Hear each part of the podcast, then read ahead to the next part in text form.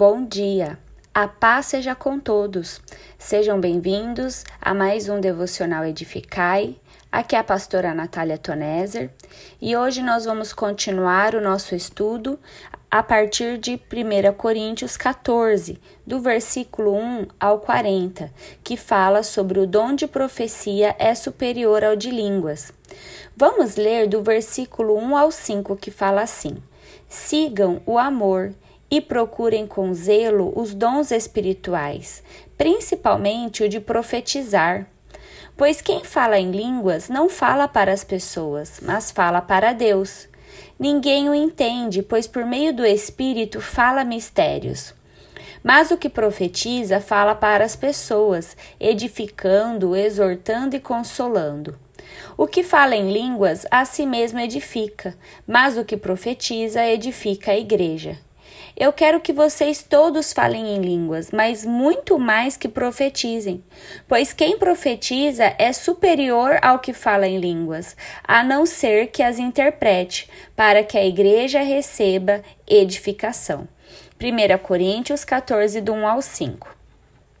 O apóstolo Paulo continua no capítulo 14 falando sobre os dons espirituais.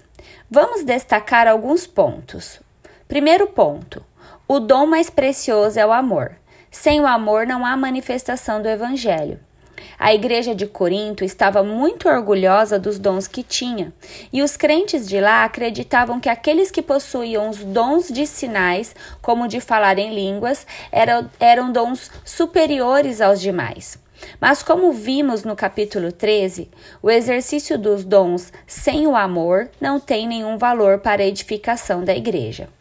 Segundo ponto, os dons são para edificação da igreja. Quem fala em outra língua edifica a si mesmo, enquanto quem profetiza edifica a igreja.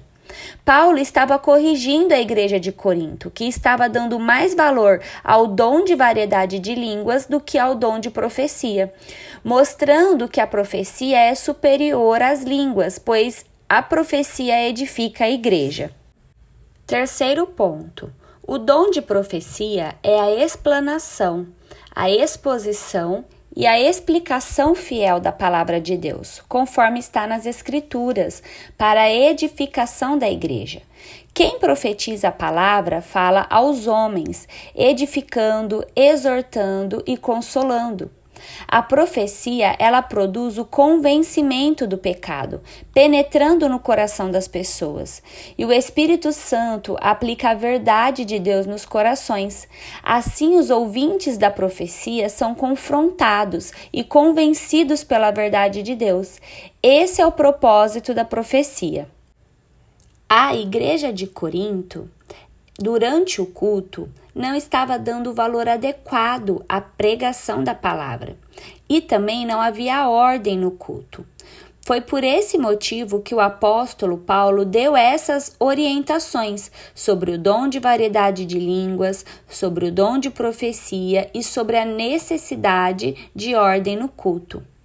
O apóstolo Paulo não diz que não podemos falar em variedade de línguas na igreja, mas ele explica que essa oração é para edificação própria. Quando você ora em variedade de línguas, o seu espírito está sendo edificado. E o cristão, ele pode sim orar em línguas. O próprio apóstolo também orava, como ele fala no versículo 18: Dou graças a Deus porque falo em línguas mais do que todos vocês. Mas essa prática não deve ser para vanglória, nem para expressar santidade ou maturidade espiritual.